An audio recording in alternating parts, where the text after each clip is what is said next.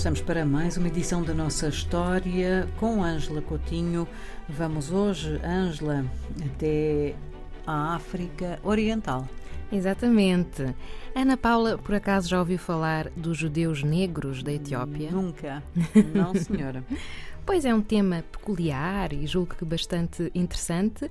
Eh, já estivemos a falar de, de alguns povos em África que têm algumas peculiaridades, como os pigmeus. Hoje vamos falar uh, deste povo minoritário, ultraminoritário, diria, na Etiópia, e que são uh, eventualmente descendentes de judeus ou, porventura, povos etíopes que se converteram ao judaísmo, mas na antiguidade.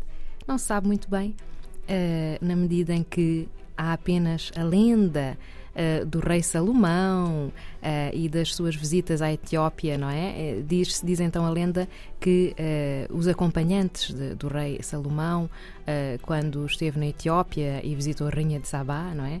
Terão permanecido no território e terão deixado descendentes. Contudo, é uma comunidade que preservou preservou uh, práticas do judaísmo, uh, os ditos falacha em, na Etiópia, assim é que são chamados, residiam sobretudo na região norte e foram alvo de perseguição religiosa na Idade Média, no período, digamos, medieval etíope. a partir de 1413, mais ou menos, e sobretudo durante o reinado do imperador Susneios, por volta de 1607.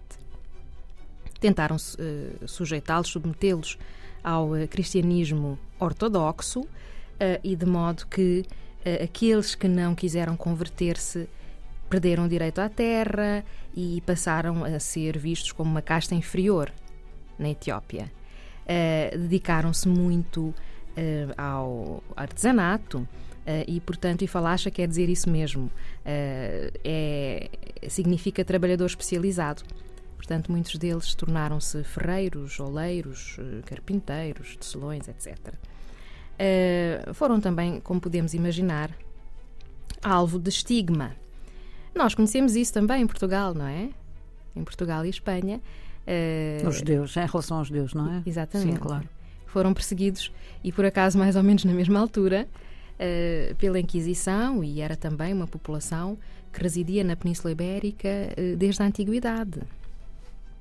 Por conseguinte, uh, é uma comunidade que, mesmo assim, conseguiu resistir com, com muito, menos, muito menos membros e foi no século XIX que outros judeus começaram a interessar-se por, por esta comunidade.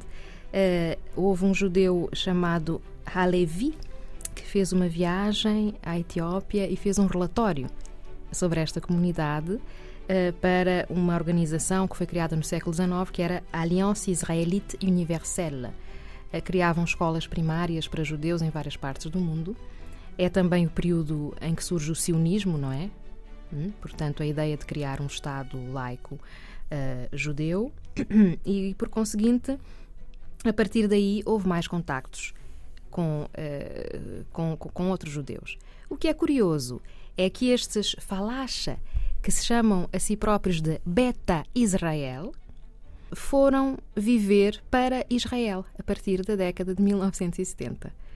Portanto, calcula-se que cerca de metade uh, destes judeus etíopes tenham imigrado para uh, Israel uh, numa altura em que houve uma revolução na Etiópia, portanto, com, um regime autoritário, não é? E também secas e fomes são, foram as duas principais motivações, de modo que é hoje em dia uma comunidade que existe também em Israel. O Estado de Israel reconheceu-lhes o direito à nacionalidade, reconheceu-os como judeus, porque, como dizia, põe-se a hipótese de que tenham sido na origem eh, populações etíopes que se converteram, eh, mas em todo caso preservaram práticas do judaísmo com algumas diferenças, mas conseguiram fazê-lo. Mas ainda há falacha na Etiópia? E ainda há falacha na Etiópia e foram também reconhecidos na Constituição de 1986 como eh, um grupo religioso não é, eh, específico eh, e com direitos, com todos os direitos na Etiópia. Muito obrigada. Até para a semana. Obrigada, Ana Paula.